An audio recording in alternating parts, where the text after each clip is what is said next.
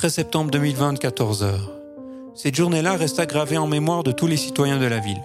Pour la première fois depuis des temps immémoriaux, on vit une fée voler là où s'arrêtait le ciel et où commençaient les nuages. Portant sur son dos un baluchon, la fée Clochette, dont la robe était de couleur rouge serpent, se dirigea en direction du lac d'Émeraude.